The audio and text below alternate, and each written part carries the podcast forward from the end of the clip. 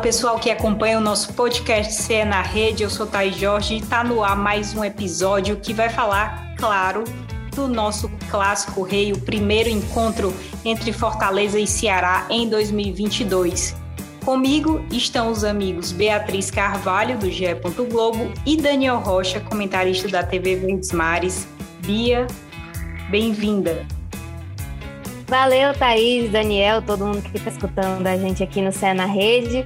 É assunto quente, né? Clássico Rei, a gente já começa a temporada tendo a oportunidade de ver esse, esse encontro, esse duelo que é tão importante.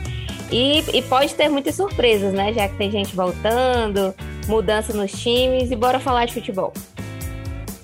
E Dani, bem-vindo, Dani. Obrigado, Thaís. Um abraço para você, para a Bia, para todo mundo que está ligadinho com a gente podcast especial porque é clássico. Clássico é o nosso principal produto, é o que a gente espera muitas vezes acontecer durante a temporada. E o primeiro de alguns, que certamente ocorrerão nesse 2022, os nossos dois representantes na elite do futebol brasileiro. Vamos ver o que a gente pode aí avaliar do que se cerca esse clássico de sábado. Muito se esperava, né, da, de Fortaleza e Ceará, estreia na Copa do Nordeste, tiveram até uma estreia, é, digamos, depois né, do previsto. Mas o Fortaleza, a gente, para quem está escutando, a gente vai falar de Fortaleza primeiro, depois vai falar do Ceará. E o Fortaleza que vem de duas vitórias, duas grandes vitórias, assim avalio. A primeira não só pelo placar, mas também pela atuação contra o Souza pela Copa do Nordeste. O Fortaleza foi muito bem né, com peças que renderam muito, intenso como o Voivoda queria, e também é, vitória por 2 a 0 contra o Floresta pela primeira rodada da Copa do Nordeste. Já não foi aquele futebol de, foi bem objetivo, né? O Fortaleza venceu de uma forma bem objetiva, Daniel. Mas eu acho que já deu para a gente ver um pouco da cara do Fortaleza antes desse clássico rei, principalmente com reforços, né? Na minha opinião, Juninho Capixaba foi muito bem contra o Floresta. O Moisés mostrou que não chega para brincar, né? Foi muito bem também nesse jogo. Outros nomes de destaque: Lucas Lima. A gente precisava dar, olhar para ele, né? Ver qual é a dele nesse ano. Foi muito bem. É... Dani, o que já deu para tirar do Fortaleza nesses dois primeiros jogos?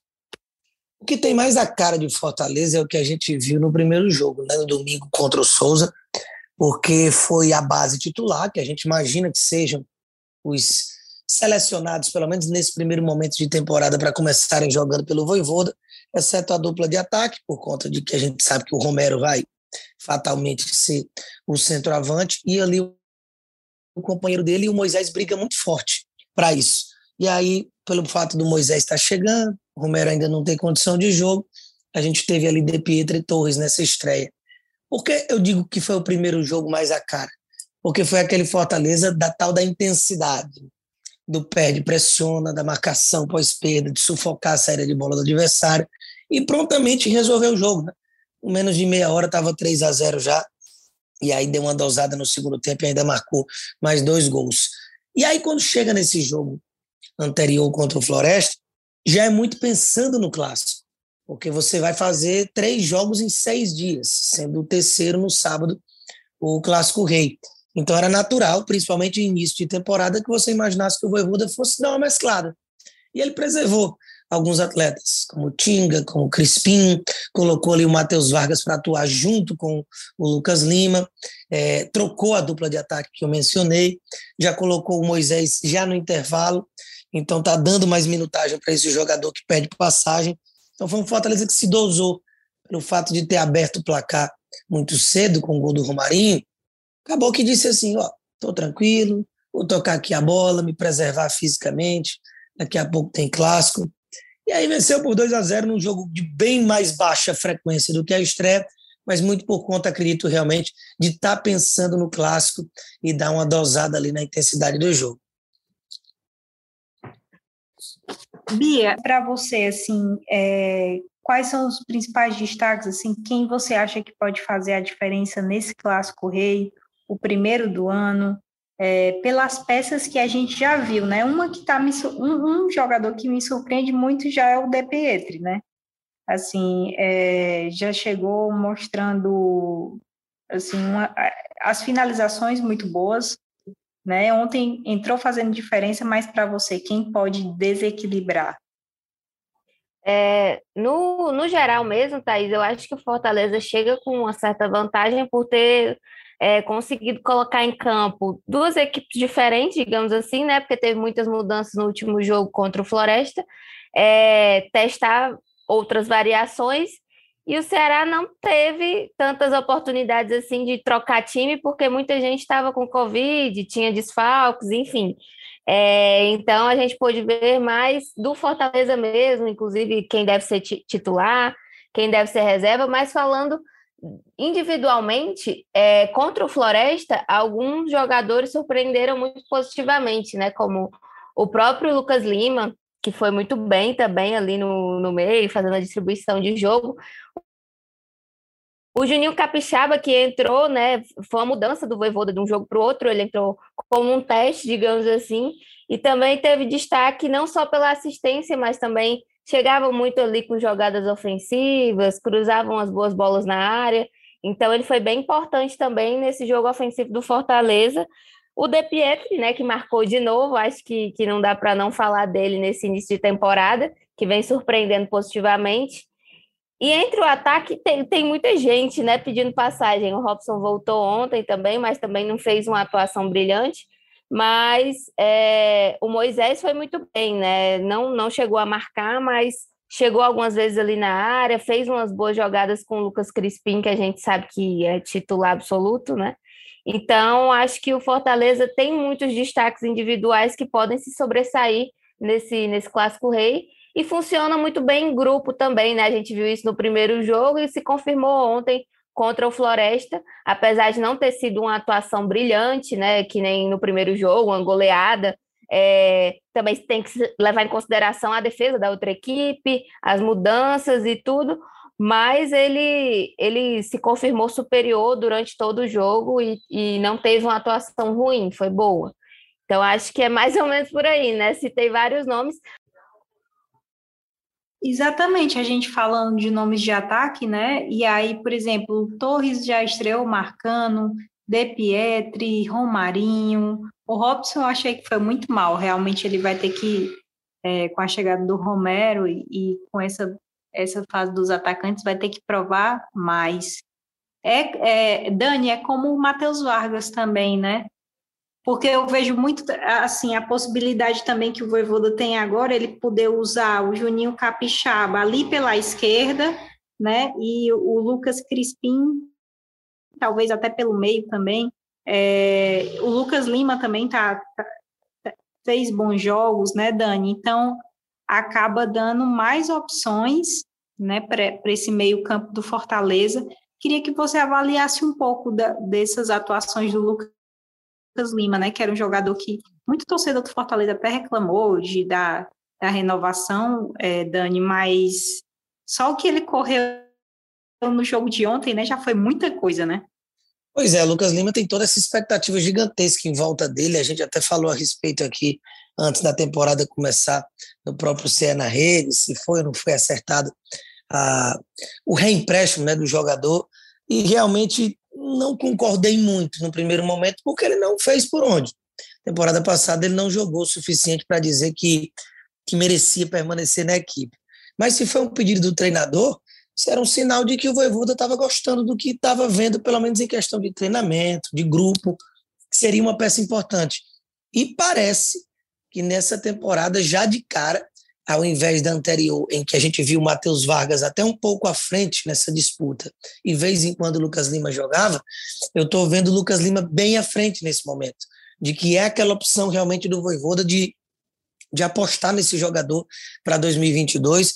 Fez duas ótimas partidas nesses dois primeiros jogos, é, a primeira ao lado do Crispim, ali dividindo o protagonismo. O Crispim ficou com o prêmio de craque do jogo. E, na, e contra o Floresta, o craque do jogo foi o Lucas Lima, um jogador que tem voltado para marcar, buscado essa bola lá de trás, iniciado as construções de frente do time do Fortaleza, distribuído bolas, feito recomposição, tem sido um jogador até operário, coisa que ele nunca foi. Ele chamou a atenção e a gente espera ver de volta o Lucas Lima dos Santos, mas é porque era tecnicamente monstruoso, mas nunca foi aquele jogador voluntarioso. E ele tem se mostrado isso, claro que são só dois jogos, vamos ver se ele mantém essa pegada, porque para jogar no time do Voivoda é preciso ter essas características.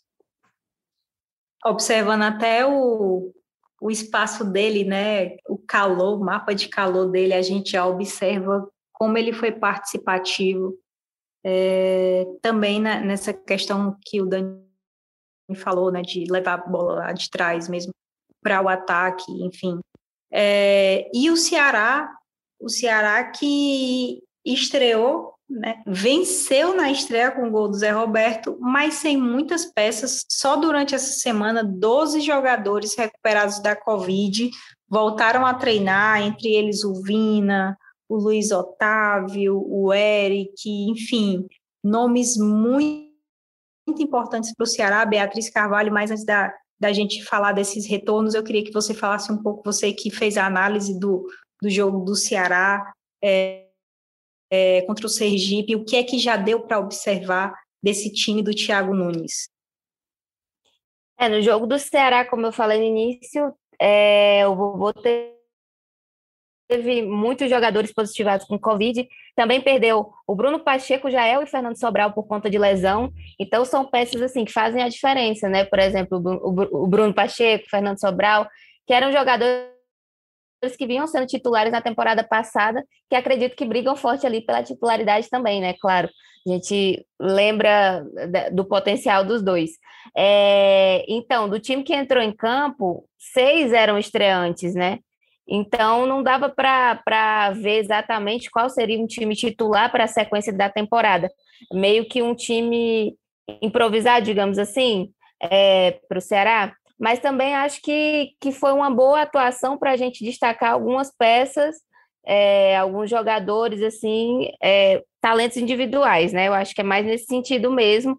O Zé Roberto, que, que fez o gol, que apesar de perder pênalti também, né?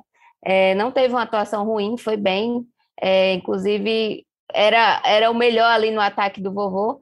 E também alguns outros jogadores, como o Richard, que, é, que já era uma promessa, né? Eu lembro que no jogo treino contra o Floresta, a gente já apontava ele como um dos possíveis destaques para a temporada, porque estava funcionando muito, ali, muito bem ali como volante. E outro que eu achei que foi bem foi o Michel Macedo, que também não, não foi o um nome assim que a gente apontou inicialmente como se fosse despontar, mas que no jogo foi muito bom é, ofensivamente também. E ali na zaga teve o, o Marcos Vitor, que é novidade no vovô, né? Por ter vindo da base, por ter subido recentemente, que foi outro destaque que eu apontei na análise, porque achei que ele teve uma atuação muito segura, assim, foi ágil, é, para um, um atleta que subiu agora da base, já está jogando no profissional, ele praticamente não sentiu peso nenhum e atuou muito bem. Acho que foi é, que fez uma boa diferença e que pode ser muito bem utilizado no futuro também, né? Já que a gente sabe que, que acontece muitas coisas durante a temporada, o vovô tem muitos jogos, e enfim, pode acabar precisando muito de um zagueiro reserva e sabe que pode contar com, com esse jogador, apesar de ser muito jovem ainda ter muitas outras oportunidades aí pela frente. Então, acho que foi basicamente isso, né? O, o Ceará teve um, alguns problemas ali para se livrar da marcação, foi um jogo com muitas faltas, principalmente Alguns momentos foram até difíceis de assistir. Eu até brinquei com a Denise depois, a gente estava comentando o jogo, que, que tinha horas que a gente não sabia nem quantas faltas já estavam, né? Porque teve realmente muitas paradas e, e muitas, enfim, cartões amarelos também. Mas, é, apesar de, de, ter, de não ter sido uma atuação uau, é, conseguiu se manter também superior em campo, e eu acho que também é um teste, né? Não deixa de ser uma pré-temporada até esse grande confronto que eu acho que vai ser o Clássico Rei, que vai ser o momento que a gente vai apontar, poder apontar melhor as coisas sobre o Ceará. A gente vai ter um retorno de uma galera, né? Muita gente voltou a treinar já na terça-feira, na quarta-feira. Então, acho que já está todo mundo treinando de volta, né? A galera que estava com Covid. Então, eu acho que o Thiago Nunes vai ter mais tempo teve mais tempo para preparar essa equipe e que pode ser que a gente tenha aí o que deve ser o time titular para o resto da temporada. Eu sei que é pouco tempo, mas acho também que ele não vai arriscar fazer tantas, tantas trocas e modificações, assim como o Voivoda também não deve é, fazer tantas trocas como ele fez do primeiro para o segundo jogo. É isso, é importante a gente falar desse jogador, né, da zaga, ele que é do Floresta, né, Bia? Tá com a opção de compra do Ceará. O Alexandre publicou no DN. Oi. Neste momento que estamos gravando, Fortaleza acabou de publicar que o Romero está no bid, viu? Pois pronto, já vai poder estrear. Falamos aí, ó aí. Hard News. Hard News, quinta-feira, 18 da tarde, Romero regularizado, então com certeza vai para o jogo, né? Com certeza. Pelo menos é, no banco, né? É, pelo menos no banco, é, mas eu acho que, que realmente ele deve, deve ir nesse clássico rei. Sim, eu estava falando do Ceará, Dani, essa questão do, do zagueiro, né, que o Alexandre Mota publicou no, no Diário do Nordeste, que é o valor de 200 mil reais, né, a opção de compra do, do Ceará em relação ao Floresta. Mas o que me chamou a atenção, Dani, apesar de, de, temporadas diferentes, foi essa questão do Ceará perder o pênalti, né? Depois o Thiago Nunes até falou: não, nossos batedores eram Zé Roberto, Mendonça e Vitor Luiz. Nessa ordem, eles têm a liberdade de conversar e escolher entre eles quem pode bater e tudo. Mas é, no levantamento feito pelos torcedores, até pelos torcedores, né, nas redes sociais também divulgados, muitos pênaltis perdidos. Acho que o, o último batedor mesmo assim do Ceará é, é, chegou a ser o Rafael Costa, né, aquele que teve o melhor aproveitamento. Daniel Rocha, é, esse problema, amigo, o Ceará está penando, né, com essa questão de penalidade penando, né? E não é de hoje. Você falou do Rafael Costa, foi peça importantíssima naquela arrancada em 2015 para não cair para a Série C sob comando do Lisca. Ele realmente batia muito bem e não lembro dele perdendo pênalti com a camisa do Ceará.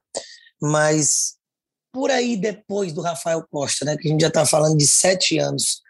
Você teve ali um Ricardinho com um bom aproveitamento, mas até o próprio Ricardinho, primeiro parou de ser um titular, parou de ser muito aproveitado, então não tinha como ele ser o batedor oficial. Rodou já por atacantes que passaram pelo time e, e realmente não, não conseguiu ter aquele cara que você fica tranquilo de que esse aí vai fazer. Então você teve ali o Vina chamando esse protagonismo, mas aí no começo da temporada passada o próprio Vina perdeu dois pênaltis, teve toda aquela polêmica de ser substituído por não não bater um pênalti na final da Copa do Nordeste, na decisão por penalidades. Então, o Ceará está precisando desse cara. E é importante. Apesar do próprio Vina ter retomado as batidas né, na reta final do Brasileirão do ano passado, para quem já perdeu alguns, o torcedor fica meio ressabiado. E aí vem o Zé Roberto, com toda a expectativa. E é bom que começa fazendo gol, já vence com o gol dele, recebeu o prêmio de craque do jogo mas aí já manda um penal na trave, né? Logo de cara. Então já começa perdendo um pouco desse espaço aí na hierarquia. Então é uma preocupação que o torcedor tem e não é de hoje. A gente lembra até Fernando Sobral batendo pênalti no Brasileiro do ano passado. Enfim, é rodando aí para quem está com mais confiança na hora. E isso não é legal. Eu acho que você precisa ter alguém que treine realmente com muita efetividade, que seja o cara, que depois dele seja ele mesmo e que um cara que dificilmente é substituído, que fique em campo, e que aí sim, se ele não tiver, que pense no segundo plano, mas não vejo esse cara no Ceará hoje, não. É, e, e é justamente isso, né, Dani? Não, e, e, você falando isso, eu lembrei de outra coisa que não tem nada a ver quem estiver escutando, mas dos goleiros do Fortaleza, né? Relacionados nos dois primeiros jogos, só o Fernando Miguel e o, o Max Wallace, né? O Boeck. Exatamente. Que não tem Realmente não tem nada a ver. Não, não tem nada a ver, mas é porque o Daniel. Não é porque o Daniel, nos podcasts, ele sempre critica essa questão de, de ficar revezando o goleiro, é. né? E aí ele falou dessa questão de não revezar batedor, de ser só aquela pessoa e ele treinar, né? E tipo. O Daniel é depois, é pragmático. É, tipo, depois dele ser ele, aí eu, eu lembrei essa questão dos goleiros, né? Que também houve é revezamento e acaba. É, enfim. E o Boy é que nem chegou a ser relacionado né, no último jogo também. Acho que, que vale lembrar aqui no podcast deixar esse registro e chega é, a ser um pouco estranho. O Fernando Miguel tá doido para estrear também, né? Porque até agora não chegou bola para ele. Não, chegou não. A única bola que chegou foi, a, foi aquela, aquele cabeceio que o, que, o, que o Pikachu tirou em cima da linha. Em cima da linha. pois é, tá, doido, tá doido para fazer uma defesa. O dois Pikachu se consagrou.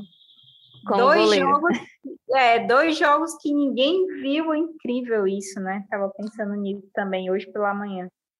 Mas, mas Dani e Bia, do, do Ceará, quem vocês acham que pode voltar aí desequilibrando nessa, nesse clássico rei? Do lado do Ceará, eu, eu, eu tenho gostado, cara, do, do jeito e do jogo do Yuri Castilho. E eu tenho impressão de que ele vai ser titular. Porque quando eu vi a escalação passada, por exemplo, desse jogo agora contra o Sergipe, Clebão e Zé Roberto juntos, eu já torci o nariz, assim, rapaz, só pode ser que o Castilho não está com condição física ideal, os jogadores ali, Eric, Lima, também não estão à disposição ainda.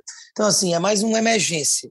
Mas não vejo esses dois atuando juntos. Então, é, eu acredito que seja necessário um jogador de velocidade, que é o Yuri. Nesse primeiro momento, me parece que é o, o que está numa melhor condição física, é, para poder estrear num jogo, digamos, mais importante, assim, né, para, digamos, dar o start na temporada é, para o time do Ceará, porque foi realmente um, um jogo de remendos, essa estreia oficial contra o Sergipe, e o Vina, logicamente, porque eu acredito que vai ser titular, já está treinando desde o começo da semana, é, apesar de não ter acompanhado o grupo para a viagem a Sergipe, mas é o Vina, é o cara do time. Então eu fico entre esses dois, o Castilho e o, o Vina, como no Ceará, os caras que podem é, surpreender. E no Fortaleza, é, cara, será que o Voivoda aprontaria ali do Romero como titular já? Porque está regularizado, ele me parecia estar bem fisicamente, né? É, normalmente pronto para iniciar uma temporada, já está treinando normalmente, né?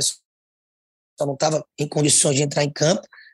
Mas assim, o Romero se aparece no jogo é uma é uma oportunidade assim daquelas que o torcedor sonha, né? O torcedor tricolor de já ver o cara da, da temporada das contratações mais badaladas é, estrear num clássico, além de que a gente já está acostumado, cara. É, Pikachu, Crispim, Lucas Lima que está jogando muito, esses caras têm tudo para assumirem protagonismos é, numa hora importante como esse clássico. Então, apesar de eu ver o Fortaleza também à frente, como a Bia até já pontuou, porque o Ceará teve chuva de problemas, contusões, Covid, jogo adiado e tudo mais, é, o Fortaleza tem uma manutenção de uma base titular já do ano passado e não perdeu atletas nesse início de preparação. Mas tem tudo para ser um bom clássico, apesar da gente estar tá falando de início de temporada. Eu acho, concordo com o Daniel na questão do Yuri Castilho. Até o Thiago optou por fazer a troca né, no segundo tempo, colocar ele no, no lugar do Kleber. E, e ele teve algumas chances, mas ainda pecou ali na finalização. Mas acho que, que pode ser uma possibilidade também no futuro. Mas eu, quem eu acho que pode desequilibrar mesmo é o Vina, até porque eu lembro muito do jogo treino, né? Que é claro que a gente não tem como tirar por base o jogo treino, já que eram equipes muito mistas, mas é, o primeiro time, o primeiro tempo do jogo contra o Floresta, eu lembro que o, o time estava muito melhor, né? Porque tinha ali o Vina fazendo diversas ações e o Thiago Nunes também já falou várias vezes que ele é muito importante para a equipe, funcionando ali como atacante também, que ele vê ele assim assado. Então eu acho que eu estou até curiosa para ver a, a estreia, digamos assim, do Vina né, no Ceará de volta depois da, da Covid. Então acho que, que minha aposta seria nele, né? Uma aposta até segura. E acho também que todo mundo está meio ansioso para ver a estreia, a reestreia do, do Richardson, né? Que ele não chegou a jogar ainda pelo Ceará desde que voltou. Nem no jogo treino ele estava, ele já tinha testado positivo. Então, acho que pode ser uma coisa interessante também para observar nesse Clássico Rei. É difícil apontar é, um jogador do Ceará justamente por essas questões, né? De ter tido várias lesões, a galera ainda está meio que se recuperando. Não sei se está no auge físico depois de ter tido a doença, enfim. É, é, é pouco tempo, né? Não deixa de ser. Mas acho que esse, para ficar de olho, eu diria esses dois, porque acho que pode render alguma coisa aí, né? Pelo menos é, pelo lado do interessante. Pelo Fortaleza, é muita gente, como o Daniel falou, tem Crispim, tem Pikachu, que, que, também são as apostas mais seguras, né? Que sempre rendem alguma coisa em campo. É, o Crispim também foi poupado, né? Boa parte do, do jogo passado, entrou só no segundo tempo. Então, deve estar bem, muito bem para o clássico. E o Romero, se entrar, acredito que ele deva ser usado, não sei, mas é, é uma possibilidade, pelo menos, para animar a torcida que já esgotou os ingressos, né? A torcida do Fortaleza já esgotou os ingressos para o clássico, então acho que, que se sair um gol dele aí vai ser bem interessante. É, é uma aposta também. E é isso, pessoal. O Clássico Rei a gente vai estar na cobertura no sábado, sempre uma hora antes. Então, 4h45, nosso TR já vai estar no ar. Queria agradecer ao Daniel. Muito obrigado, Dani, pela sua participação. Eu que agradeço. Sempre uma honra. Estamos aí. Pode chamar que a gente bate esse papo aqui, sempre bacana. E Beatriz Carvalho também. Obrigadão, Bia. Valeu, Thaís. Valeu, Daniel. Um abraço para todo mundo. É isso, boa semana, bom clássico e até a próxima. E esse podcast teve a edição do Marcos Portuga, coordenação do Rafael Barros e a gerência de André Amaral. Muito obrigada, gente. Até a próxima.